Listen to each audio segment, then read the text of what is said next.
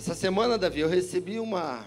Alguém me mandou no WhatsApp a declaração de amor de um jovem da nossa igreja. Rapaz, eu fiquei assim, eu, olha que eu sou durão, hein? Para eu chorar tem que ser, eu já falei isso aqui, tem que ser forte. E eu comecei a ler as lágrimas, ó, o cabra fez, me fez chorar. Fez uma declaração assim de filho para pai. E ele está aqui nessa manhã. É, eu não vou dizer quem é não, mas bonito. Ah, tá. Mas é bom você falar bem das pessoas. Você se sente, né? De repente você está lá embaixo e, uma, e as palavras. Às vezes, às vezes, nós nos incluímos também, às vezes nos reunimos para falar mal dos outros. Está num momento em que é, é, é não é popular um negócio chamado cancelamento. O cara trabalha, trabalha, trabalha para ter seguidores, daqui a pouco ele discorda de alguma coisa política ou fala alguma coisa que, não, não, que a massa não concorda, aí o que, que acontece? Cancelam ele, eliminam ele do, do o cara do, do sistema, chamado cancelamento. E às vezes nós somos levados a nos reunir para falar mal do outro. Isso é comum do ser humano. A Bíblia diz que Jesus sabia, conhece a nossa estrutura e sabe que somos. Somos tendenciosos às vezes. E são poucas as pessoas, às vezes, que eu reúno, que eu, quando me reúno, eu vejo que o, o curso da conversa está indo para um lado de falar mal do outro. Alguém diz, pô, vamos parar por aqui? Eu já vi gente assim. Vamos parar por aqui? Vamos falar dele, não. Amém, pastor? Então, às vezes, nós somos tendentes, mas é bom você receber elogio, você receber reconhecimento de alguém que você se exportou. Sabe o que é exportar? É você levar para fora. E importar é você trazer para dentro, é você colocar dentro. É bom saber que tem uma galera que você importou algo dentro deles. Você tatuou no coração, impregnou com o seu conselho, com o seu jeito de ser, com os seus ensinamentos. Eu sei de um também que está aqui, que quando era criança, infelizmente, eu não estou falando isso para jogar confete na cabeça, não, mas exercemos liderança, e um disse assim: quando eu crescer, eu quero ser igual a ele. Falou isso para mim. Falou isso para mim. Falou isso para mim, eu quero ser. Isso é bom demais, cara. Você saber que a tua geração, e foi uma oração que eu fiz quando eu era adolescente, que eu queria fazer diferença. Não é para falar isso e ficar soberbo, que Deus sabe do meu coração. Mas você que está começando agora, você que está caminhando agora, faça a diferença. Tem gente que está olhando você, tem gente que está observando você, está observando o que você fala, o que você veste, o que você faz, e às vezes quer imitar você. Um dia dessa criançada estava aqui né, no final de ano, a criançada, aí tinha um garotinho com o cabelinho assim pro alto. Eu falei, pô, será que esse é meu seguidor? O garotinho com gel com o cabelo pro alto. Então, seja você, não procure ser o outro, seja você. Amém? E eu quero deixar aqui, quem, quem, quem falou de mim sabe do que eu estou falando, que vale a pena, é, faz parte do contexto. Coloca aí, o pessoal do telão pode me ajudar na pregação? Coloca a palavra assim bem grande, dívida. Dívida. Coloca bem grande em cima assim, dívida, e embaixo, endividados. Uma, você vem pregar, falar de dívida. Eu estou tentando esquecer as minhas, e você vem falar de dívida. Quem é que gosta de ter dívida? Dá um amém. Ninguém convive com dívida. Ninguém dorme tranquilo e endividado. Você está endividado, pastor? Graças a Deus, também eu estou vivendo uma vida assim tranquila. Já passei momentos de. Tem alguém que está endividado, não precisa levantar a mão, mas dentro do seu coração. Você está sendo. Você está sendo. Está tirando o teu sono. As dívidas. Tem dívidas que você sabe que dá para tirar de letra, seu salário dá para cobrir. Eu estou vendo, eu não vou cair, não. Sou atleta. Mas tem gente que a dívida é um, é um monstro. Imagina, só abrindo um parênteses aqui, pós-pandemia, quem é dono de loja em shopping E esse tempo todo as lojas fechadas e o cara tendo que bancar o aluguel, porque não tem conversa. O aluguel tem que ser coberto e você não vai tirar da onde?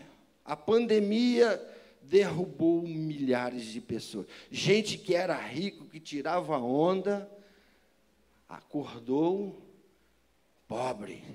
O patamar de vida, ó, despencou. Lembra de uma era chamada Collor, que teve gente que tirou, deu tiro na cabeça aos montões. Gente que era rica, que um plano de governo aí doido. Quem era a ministra da Fazenda?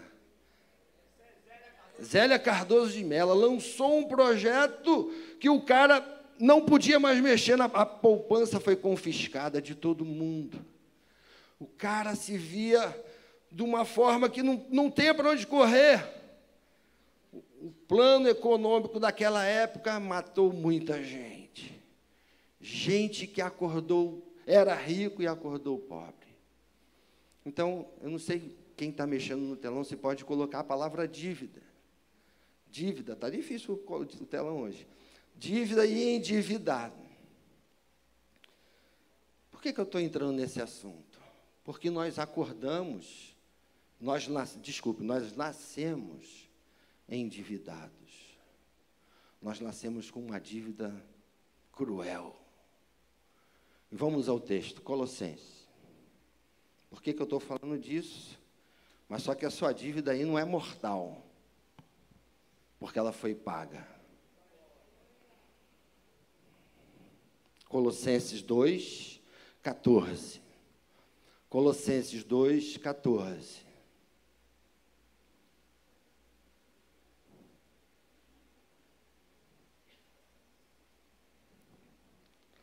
Tendo cancelado o escrito de dívida que era contra nós e que nos constava de ordenanças, o qual nos era prejudicial. O que, que você entende aí? Que o o que estava devendo aqui estava no pre, no prejuízo, tendo cancelado o escrito de dívida que era contra nós e que constava de ordenanças, no qual nos era prejudicial, removeu inteiramente. Repete comigo essa palavra. Removeu inteiramente. Repete inteiramente. Bem forte, inteiramente não foi só parte do que era prejuízo para a gente, não. Ele removeu por completo. Removeu inteiramente, encravando na cruz. O dívida, a dívida que nos era prejudicial, removeu completamente, inteiramente, encravando na cruz. Quem lembra da época passada que existia uma coisa chamada promissória? Eu nem vou pedir para colocar o nome promissória aí no telão, porque não está funcionando hoje. Mas quem é dessa época do passado que era promissória? Você tinha uma dívida e você assinava as promissórias. Quem é dessa época? Eu sei que tem gente que não vai levantar a mão com medo de dizer a idade. Mas lá no passado, quando você tinha uma dívida, ou quando você queria contrair uma dívida, você assinava as promissórias. Eu sou dessa época, não tenho vergonha de dizer não. Sou da época do cheque pré-datado. Sou da época do tele. Quando eu comprei minha casa, sabe como é que eu comprei minha casa? Com duas linhas telefônicas. Quem lembra dessa época que a linha telefônica fixa valia uma fortuna? Tá bom. O telefone era valioso, não tinha telefone celular. O telefone fixo é a linha, quem tinha uma linha, né? A gente tinha um, a gente estava noivo e ia comprar a casa. Esse fato é interessante contar porque tem um lado espiritual. E a proposta do tio dela, que tinha várias casas, dizer onde eu moro hoje, disse: ó, vocês têm o prazo até duas horas da tarde já está acordado as duas linhas, linhas telefônicas, uma pulseira de ouro, que era dela, e uma quantia que a gente tinha juntado, que a gente trabalhava na feira. Eu já fui feirante, vendia roupa, botava saia de mulher, botava véu, dançava na frente da banca e o pastor Eugênio ficava para morrer porque eu não aparecia domingo de manhã na, na igreja. Aí juntamos um dinheiro, Mas faltava uma quantia ainda. Se eu não me engano, eu acho que era 300 cruzeiros para fechar o negócio. E ele disse: Olha, tem até duas horas da tarde. Se não conseguir o dinheiro, vocês perdem a casa e a casa vai para outra prima que estava de olho no lugar também. Então a gente tinha um prazo curto e não tinha mais onde tirar o dinheiro. O que, que nós fizemos? O que, que é isso aqui? Dobramos o joelho, como se fosse hoje, eu me lembro, no quarto. Dobramos o joelho e falamos assim: ó, já colocamos tudo que a gente tinha. Não tem mais de onde tirar. Manda a solução. Em nome de Jesus, amém. Foi uma oração rápida. Em nome de Jesus, amém. Foi a oração mais rápida na minha vida, de resposta de oração que eu vi na minha vida. Nós acabamos de orar, levantamos. A tia dela tinha uma certa condição financeira e todo mundo ia atrás da tia dela para oferecer as coisas. Era na época que o, você tinha uma poupança e você poderia colocar o dinheiro lá e o governo te dava um juros mensal. Tinha gente que vivia daquilo, de tirar os juros e o dinheiro gerava uma certa quantia e a pessoa vivia daquilo. Só que naquele dia, naquela semana, o governo proibiu de tirar o juro mensal. Teria que ser de três em três meses. Não teria mais aquela facilidade de todo mês você lá tirar o dinheiro. Três meses. Aí a gente orou pedindo a quantia a Deus. Aí veio um senhor que tinha essa facilidade, que era aposentado, que botava o dinheiro lá e disse para a tia dela: Olha, eu tenho uma quantia, eu não posso ficar sem tirar esse dinheiro só de três em três meses, eu preciso dos do juros mensal. Você quer? Eu falei assim: Não. Aí veio andando com o senhor. Aí encontrou a gente que saía da oração, encontra ele e perguntou: Eliane, você está precisando de alguma coisa? esse senhor aqui está me oferecendo uma quantia aqui, mas eu não preciso, eu não quero dar o joelho mensal, porque para ela não era vantagem. E ele está me oferecendo uma certa quantia. Você quer? Ela falou assim: quanto é? 300 cruzeiros. Para pagar o juro mensal. A gente pegou o dinheiro, comprou a casa e todo mês a gente dava o juro a ele. E no final do ano trabalhamos e pagamos tudo e ficamos livres. Resposta de oração resposta de oração. Lembro também de uma outra situação, não vou ficar contando só em. Ah, apareceu. Dívida, endividados. Deixa só a promissória agora. Só a palavra promissória. Que essa é o que nós estamos falando. A promissória você pagava e você tinha um acordo. Eu fui da época que uma assinatura de uma pessoa, uma pessoa correta, valia dinheiro. Eu vi gente assinando. O seu Zuz assinava um negócio com a assinadora dele e a pessoa fazia a compra que quisesse, porque tinha um aval. Valia muito. Eu me lembro que teve uma época que eu estava nesse. Eu estou contando essa, essa, entrando nessa história aqui para chegar na, no texto bíblico. Mas como pano de fundo eu quero pegar a sua atenção. Eu estou lendo um livro que o meu genro me emprestou, que o começo da mensagem eu tenho que captar você para perto de mim. Então, não estou contando histórias que eu creio da mente, com histórias vividas. Mas eu passei um momento na minha vida como comerciante, que era véspera do meu aniversário, e eu estava com dívidas. E o dinheiro, quando está acabando, você não dorme direito. Você dorme preocupado. Quem é que tem dormido preocupado? Quem é que tem dormido preocupado por causa da situação financeira, principalmente nesse momento pós-pandemia? E eu estava naquele momento assim, agitado. Quando eu acordei, na madrugada, eu sentei na cama, eu não fiz nenhum gesto brusco, eu só abri os olhos. E eu tinha um, um, um, uma ave, era um merro. Ele ficava lá no fundo da minha casa, lá na parte de quem já foi lá em casa sabe de onde eu estou falando. Lá na parte de trás, ele ficava guardadinho lá. E o merro, ele era um negão, você chegava em casa, abaixava, ele abaixava a cabeça para coçar, era uma ave linda. Eu te ganhei de presente. Eu não gosto de ave presa em gaiola.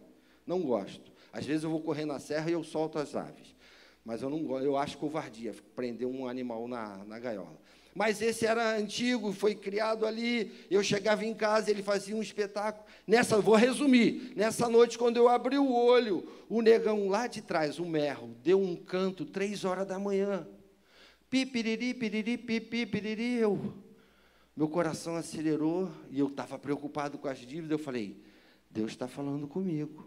Porque numa outra situação lá no Nordeste, eu estava fazendo uma campanha de evangelismo, eu e Vieira sempre viajávamos para lá, o NEM. E quando chegou um dia, a mulher estava com saudade, colocou um, um, terror psicológico, dizendo que o português da loja ia tomar a loja, porque eu já estava 20 dias no Nordeste, eu tinha acabado de acordar. E eu fiquei com o coração agitado, estava fazendo a obra de Deus, mas estava, fiquei preocupado. Foi num lance que eu cheguei num lugar que a gente dormia, pastor Davi já foi com a Regina lá também, era na casa dos profetas, era uma casa em cima assim, aí eu dobrei, me encostei assim no parapeito, olhando aquela paisagem de árvores, veio um passarinho, voou e pousou do meu lado, inclinou a cabeça para mim assim, deu um canto, lindo, pipiriri, piriri, pipiriri, voou e foi embora. E eu entendi tudo. Eu entendi o canto do pássaro. Deus dizendo: Eu não cuido dele, eu não vou cuidar de você, rapaz. Está agitado por quê? Se eu cuido do pássaro que está cantando para você, aquele pássaro foi enviado por Deus para amenizar o meu coração. Eu entendia aquele propósito. E fui embora e eu fiquei, não fiquei mais preocupado e tudo se resolveu. Quando aconteceu esse lance do meu, na minha cama, que eu abri o olho, que eu ouvi o canto do pássaro três horas da manhã, eu lembrei desse episódio, lá do Nordeste. Até que uma vez eu estava na lojinha, daí chegou um dos jovens aí que eu tinha contado essa experiência do pássaro, aí um jovem meio hippie, né? Chegou na lojinha no dia seguinte da mensagem, enrolando o cabelo, falou assim, pastor, eu viajei na mensagem. Ele falou assim: Nós precisamos sair para ouvir mais a voz dos pássaros, enrolando o cabelo. Como dizendo, não entendeu nada. Ele estava achando que eu estava ouvindo a voz dos pássaros. Ele... Mas nesse dia eu entendi que o canto do pássaro lá se assemelhava com o canto do pássaro do Nordeste. Eu fiquei tranquilo, voltei a dormir. Era o dia do meu aniversário. A gente tem um, um fã-clube da terceira idade aqui, a irmã me liga pela manhã, pastor, muitos anos de vida, fez aquela festa, felicidade, o senhor é amado e tal. E ficamos aquela troca de gentileza, de elogio e tal, e eu recebi com alegria. E quando eu estava desligando, ela falou, pastor, só mais uma coisa. E eu quero dizer para o irmão, vou encerrar aqui nessas palavras, assim como Deus falou com o irmão nessa madrugada, do, através da voz do canto do pássaro, eu quero dizer para você que Deus é contigo. O telefone quase caiu da minha mão. Deus fala. Deus tem profetas nos nossos dias. Deus ainda é o mesmo, não mudou. Você está num momento de promissórias, que não existe mais. Hoje nós evoluímos. Hoje agora é Pix. Lá na lojinha, para a gente evoluir para a venda, teve que fazer esse negócio. Porque se você não acompanhar, você fica lá para trás. A gente não tinha máquina de, de receber cartão, colocamos. Você tem que ir evoluindo. Mas tudo isso leva daqui a pouco o dinheiro em espécie sumir do mercado. Tudo isso está acontecendo de uma forma acelerada. Cada hora aparece uma coisa, é Pix, é pagamento por aproximação, é pagamento por QR Code. E tudo isso está sendo levado para o que o dinheiro suma e que esse sistema seja controlado, a moeda papel desapareça. Daqui a pouco, em alguns países aí já estão, não tem cartão que estão colocando, é a mão que está sendo colocada. Daqui a pouco as pessoas recebendo uma marca, daqui a pouco as pessoas sendo controladas, não sendo mais pessoas e sendo números. Tudo está acontecendo de uma forma acelerada. Nós cantamos aqui uma das canções dizendo: O Rei Jesus está voltando. E a coisa está acontecendo numa velocidade muito grande. O Rei Jesus está voltando. O Rei Jesus está às portas, igreja. Você está na dívida. Você está preocupado. Você nasceu numa dívida com, para com Deus. O diabo, quando tentou Adão e Eva, ele conseguiu fazer com que a promissória fosse para sempre. Mas lá na queda de Adão e Eva, Deus já estava mostrando que Ele iria providenciar o antídoto para a nossa salvação. Da semente da mulher levantarei um. Da semente da mulher que está no nosso meio nessa manhã, Ele está conosco. Levantarei um que esmagará a tua cabeça. Tu lhe ferirás o calcanhar, mas Ele te ferirá a cabeça. Esse que está escrito aqui, que encravou na cruz, pá, carimbou lá, quando ele disse: Está consumado. Pai, está consumado. Ele encravou a minha dívida e a sua lá no Calvário. Ele pegou aquilo que era teu de dívida e ele rasgou com seu próprio sangue, ele encravou na cruz. E não só pagou as nossas dívidas, olha o que diz o texto mais embaixo. Jesus não só pagou as dívidas, mas se colocou acima de todas as coisas. E despojando os principados e potestades, publicamente os expôs ao desprezo, triunfando deles na cruz. O teu Jesus não só paga, paga as tuas dívidas, ele te protege. Hoje sobre você existe uma marca, sobre você existe um selo. A, a, mercadoria, quando ela vem com um selo de garantia, mostra que ela é uma mercadoria importante, que ela é uma mercadoria valiosa. Toda mercadoria tem um selo. E eu quero dizer para você, alertar você que está preocupado, que está com dívida, que não dorme. Existe sobre você um selo de garantia, o selo do Senhor dos Exércitos, dizendo: Ele é meu, a família dele é minha. Você pode dizer um, dar um glória a Deus por isso, porque você tem um dono. Você tem um dono. Você não é um zero à esquerda, um zé ninguém. Você tem um dono. Ele encravou lá na cruz o que era contrário, o que era prejudicial, o que era dívida. Ao nascer, nós herdamos de Adão e Eva uma, e Eva uma dívida. E ele encravou na cruz. Foi até o fim. Ele não retrocedeu, ele foi até o fim. E Isaías disse: Ele verá o fruto do penoso trabalho de sua alma e ficará satisfeito. Hoje ele olha para essa igreja reunida aqui, nesse lugar, clima de montanha. Ele olha para você e ele fica satisfeito. Ele contempla a marca dos cravos nas mãos, dizendo: Eu comprei aquele povo que se reúne lá na Maranata todos os domingos, toda terça-feira, toda quinta-feira. Eu comprei eles com o meu sangue. Eu hoje tive um sonho. E o sonho foi interrompido. Eu vou contar esse sonho que é engraçado. Toda a minha vida eu fui ajudado. Em toda a minha vida Deus sempre levantou pessoas para me ajudar. E eu tive um daqueles sonhos de que alguém, um senhor, era um senhor de idade. Eu sonhei, Leandro, que um, um senhor muito rico. Imagina uma pessoa comparada a Silvio Santos, assim que tem dinheiro. Eu fui pregar num certo lugar e esse homem estava e eu caí na graça dele. Isso no sonho. Caí na graça do homem. E ele me deu o cartão e disse: Me procura. Vou acelerar porque eu não vou contar o sonho em detalhes. E eu fui. Quando eu cheguei no lugar, eu não sabia quem era a pessoa. Eu vi que o homem era milionário. Tinha muito dinheiro.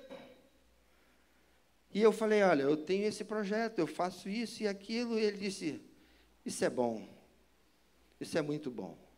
Só que quem é rico sempre é rodeado de quem?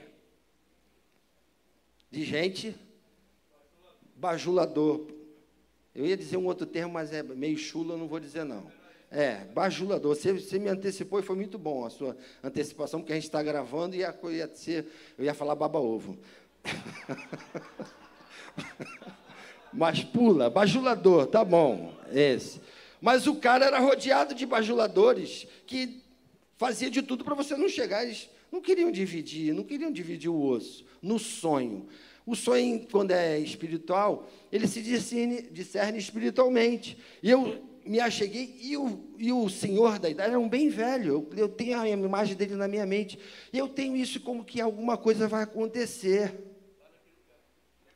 Vai acontecer alguma coisa, eu vou contar de testemunho para vocês. Num sonho, assim, meu, meu sonho não é de jogar conversa fora, não mas só que o meu sonho foi interrompido. Na hora que o homem começou a me dar, olha, toma isso aqui, e era muito dinheiro. Ah, não estraga o sonho. Na hora que eu estava começando a receber as, as eu já estava no sonho dizendo, ô oh, glória! Já estava recebendo, literalmente, eu estava vendo, ele dizia, olha, você faz isso aqui, vai em tal lugar, e isso aqui vale tanto. E era muito dinheiro. E eu já imaginei, vou comprar um teclado novo, vou fazer isso no ar livre. Quando eu estava começando a receber, alguém entra no quarto e diz: Ah, eu vou lá comprar peixe. Eu falei: Ah, não.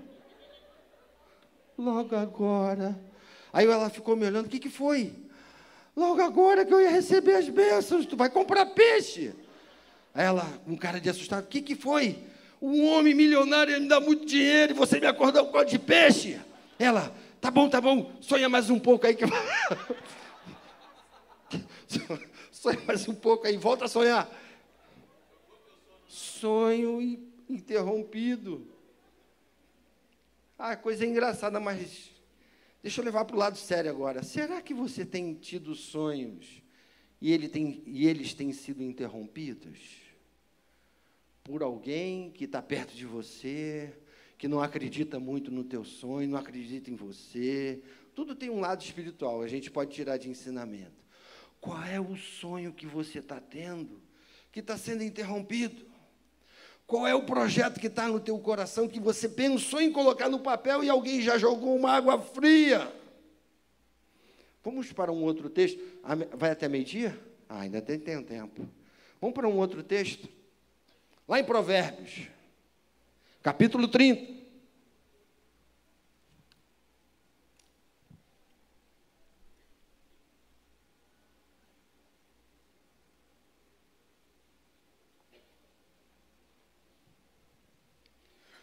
O livro de Provérbios, a gente entende que foi Salomão que escreveu todo ele, né? Não. Os dois, até o capítulo 29, 29 capítulo, foi Salomão. Os dois últimos foram dois personagens. Alguém sabe? Agur e o último, capítulo 31, Lamuel, rei Lamuel. Então a gente entendia que tudo que é provérbio vem de Salomão, vem de Salomão. Mas a gente vai ver um provérbios que na época é como que charadas. Se você ler o capítulo 30, você vai ver que tem várias charadas ali. E olha que coisa interessante que eu vi isso na minha vida do dia a dia. O gostoso, irmãos, deixa eu dar um, abrir uma, uma oportunidade para vocês. A Bíblia é gostosa de ser lida, mas é mais linda e gostosa de ser aplicada. Procura aplicar as coisas da Bíblia no seu dia a dia, e você vai viver uma vida leve. Tem gente que acorda com gosto de guarda-chuva na boca, acorda segunda-feira amarga, acorda chutando lata. Gente que acorda que não quer falar com ninguém e está com a cara virada, está com, sabe, com a segunda-feira ou um mês de janeiro, assim, quer sumir. Aplica a Bíblia. Quando você acordar desse jeito, que o gosto de guarda-chuva vier na tua boca e o amargo vier, existe um nome que é mais doce que o mel. Receita de alguém que pode passar alguma coisa boa para você. Quando você estiver assim, que você sentir que você está amargo, que você está azedo, você começa a falar o nome de Jesus. O nome dele é mais doce que o mel. O nome dele é maior, o nome dele é lindo. Vamos falar o nome dele nessa manhã? O nome dele é Jesus. Aí o, o sujeito aqui ele tem alguns ensinamentos, o Agur, ele fala aqui no, no capítulo no, no, capítulo 30 de Provérbios. Primeiro ele fala uma coisa que é, a gente prega muito nas igrejas. Verso 18. Há três coisas que são maravilhosas demais para mim, e sim, e há quatro que não entendo. Então você vai entender que as três primeiras coisas é maravilhosa para o cara. E a quarta ele não tem entendimento. Ele ficou meio. Mas não é esse texto que eu vou pregar. Eu vou falar com vocês no outro texto, mas eu vou ler essa parte. O caminho da águia no céu, está falando de cima. O caminho da cobra na penha, está falando da terra. Um está falando do ar, outro está falando da terra. O caminho do navio em meio ao mar, está falando de alguém no mar, e o caminho de um homem com uma donzela. As três primeiras são maravilhosas, te dão entendimento? A águia, a cobra e o navio. Vamos repetir? Águia, cobra, navio. Mais uma vez. Mais uma vez. E a quarta que ele não tinha entendimento era o caminho de um homem com uma mulher. Primeiro ele fala da águia, o voo da águia. A gente poderia pregar aqui muita coisa sobre a águia, eu não vou pregar. Ele fala da, do caminho da serpente na penha, que não deixa rastro. Eu vou dar só essa dica. Ela passa e ninguém sabe que passou uma, uma serpente ali. Ela não deixa rastro. E o caminho do navio no meio do mar, que também não deixa rastro. Ele sai com um objetivo. Antigamente, quando foi escrito, as pessoas, quando o timoneiro ia para um navio, eles olhavam para cima, eles se guiavam pelas estrelas. A rota deles era traçada pelas estrelas. Então, só uma dica que eu não vou pregar sobre isso. Alguém como águia, alguém que não deixa rastro e alguém que olha para cima. Numa outra oportunidade eu prego esse texto. Eu quero falar é mais à frente. Verso 24. Há quatro coisas muito pequenas na terra que, porém, são mais sábias que os sábios. Vamos ver quais são as quatro coisas?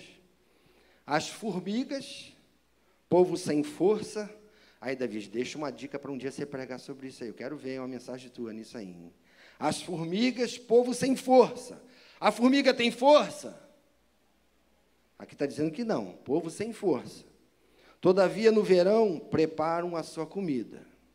Os arganazes, Traduzindo, arganazes na tradução é coelho. O coelho é um animal débil, contudo a sua casa é feita na rocha. Os gafanhotos não têm rei, contudo marcham todos em bando. O gecko, numa tradução diz que é largatixa, nas outras diz que é aranha, se apanha com as mãos, contudo está nos palácios do rei que, que isso aqui pode ser aplicado na minha vida se eu tiver uma leitura assim mais minuciosa do texto? O que, que isso aqui pode falar comigo? Que, que isso aqui pode me ensinar? Abrindo um parênteses, sem viajar na maionese. Não tire nenhuma conclusão viajando na maionese. Não fale aquilo que a Bíblia não fala. Não viaje em caminhos que a Bíblia não, não, não viaja contigo. Porque daí você está se, se perdendo. Mas as formigas, vamos lá, as formigas, povo sem força. Eu me lembro que uma vez eu estava subindo uma serra nas minhas corridas, e eu vivo correndo, às vezes assim, ó, estou correndo na, na beira da praia, aí eu faço assim, ó. Quase sempre é isso. Porque eu não gosto de pisar nas formigas. E geralmente elas estão passando na minha frente carregando uma folha. E eu pulo elas sempre. Teve um dia que eu estava subindo uma serra e eu vi mas muitas formigas andando assim, ó. Aí eu fui acompanhando elas devagarinho, diminui meu passo e fui acompanhando elas. Era um batalhão. E elas estavam assim, ó, elas faziam certinhas. Algumas com folhas, outras duas levando a folha. E elas foram, foram, foram, foram. Era um caminho muito longo, irmãos. E eu parei a corrida e fiquei andando observando aquilo.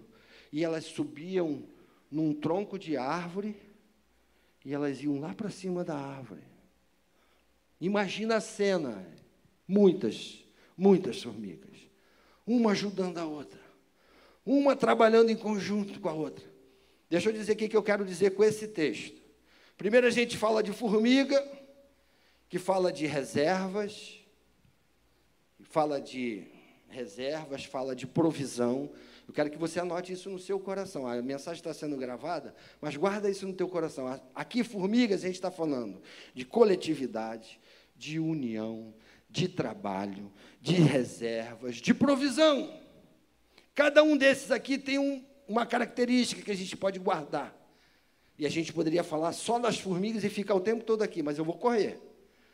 Formiga trabalhem unidos, unidas, em conjunto.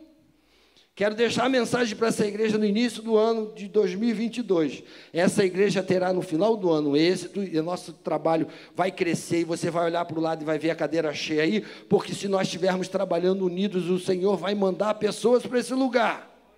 Se a igreja tiver reservas, a nossa igreja é uma igreja bem equilibrada e sempre trabalhou nisso, não foi, pastor?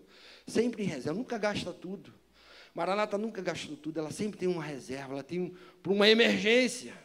Você precisa ter as suas reservas, mas num, num, momento de crise, como é que eu vou guardar alguma coisa? Eu não sei. Peça a Deus direção. Alguma coisa precisa ser guardada e você precisa ter o seu tanque de reserva. Um carro ele anda até um certo, uma certa quilometragem. Quando a luzinha amarela acende, é porque você já está entrando na reserva. E você sabe que você tem que parar logo. Se você continuar, você vai ficar na estrada.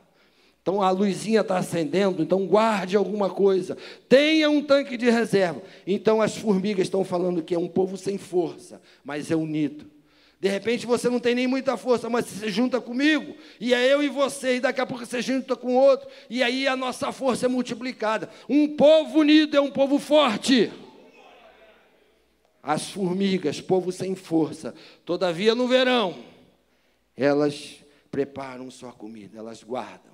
No inverno elas guardam, no verão é o calor e elas comem. O, o coelho, um animal sem indefeso, um coelhinho, você olha para um coelhinho, ele é bonitinho, é branquinho, mas ele é indefeso, mas diz que a casa dele é na rocha. Coelho fala de habitação, habitação segura, habitação protegida. Coelho está falando aqui nesse versículo de proteção. De repente o diabo olha para você e vê você uma, uma presa fácil, mas ele não pode tocar em você porque você está escondido na rocha. A tua casa é na rocha. Protegido, segurança, habitação, lugar firme. Os gafanhotos não têm rei, mas andam em bandos. Marcham todos em bando. O que, que a gente pode dizer desse texto? Que todos eles têm o mesmo ideal. Todo mundo anda numa mesma direção. Se você faz parte desse ministério e você veio para cá, não puxe a corda do outro lado do seu pastor, não fale mal do seu pastor, não jogue contra. Você não é do time contra, você é do nosso time. Vista a camisa da Maranata, caminha com a gente, na mesmo objetivo, no mesmo.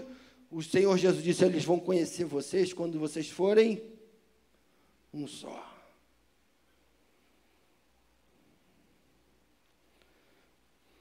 Gafanhotos falam de ideal, objetivo, de segura, de ter uma objetividade, de ter um ideal. Qual é o teu ideal? O que, que você almeja? Você que é membro dessa igreja, você que está chegando agora, ou você que tem já fundo de garantia nesse lugar aqui, já faz parte da velha guarda. Qual é o teu ideal? Qual é o teu objetivo maior? Quando Jesus precisou de um elemento para fazer a multiplicação dos pães para a multidão, disseram assim: aí tem um aí que tem o pão, tem um jovenzinho aí que tem o, Big Mac, pão e peixe. Levaram o um menino para Jesus e ele disse: Olha, e ele foi liberal, ele poderia dizer: Não, esse, esse sanduíche aqui é meu, eu que vou comer. Mas ele entregou. Qual é o teu objetivo? Qual o teu ideal? É você repartir, é você dar o que você não tem para quem não tem mais do que você. E o último fala da aranha, que se apanha com as mãos, ou lagartixa. Um dia desse eu estava em casa e passou um negócio assim, ó, eu falei, será que é rato? Mas eu vi que não era, o tamanho não era de um rato, era de uma lagartixa. E ela está lá em casa, cria da casa agora. Eu não mato lagartixa. Não é para matar lagartixa porque ela é boa. Ela come os insetos. E ela passou, que nem um raio. Mas aqui pode ser lagartixa ou, ou aranha. É um animal frágil. Mas onde é que ela está? Na casa de quem que ela está? A aranha aqui está falando de herdade, de herança. Eu quero dizer para você que o diabo olha para você e acha que você é um, é um nada. Uma lagartixa, um, uma aranhazinha que ele pode pisar, não. Mas você tem uma herança. Você tem um rei. Está na casa do rei. Você vai morar com o rei. Você está arrumando para a casa do rei. É isso que o Espírito Santo trouxe você aqui nessa manhã para falar de de reservas, para falar de objetividade, de ideais, de trabalhar junto, de segurança, de casa na rocha e, acima de tudo, a lembrar você que você vai morar eternamente com o Rei, você vai entrar no palácio do Rei, você vai comer da comida do Rei, você vai andar nas ruas de ouro do Rei, você é propriedade exclusiva do Senhor. Será que você está tendo um sonho que está sendo interrompido? Será que você está tendo sonhos interrompidos? Será que alguém, na hora H do melhor do sonho, vem te oferecer peixe e interrompe teu sonho? Ele, na nossa dívida, quando eu pedi para colocar, foi paga lá na cruz. A dívida foi paga lá na cruz. Curve sua cabeça, pense na sua vida pensa nos seus dramas, nos seus traumas, nos seus problemas, na sua vida financeira. Pense em tudo. Deus falou com você nessa manhã, eu tenho certeza. E Ele vai cuidar de você. Como o, o, o pássaro cantou lá no fundo da minha casa. E eu entendi que era Deus dizendo: Olha, eu vou cuidar de você. Se eu cuido dos pardais, eu não vou cuidar de você, filho meu.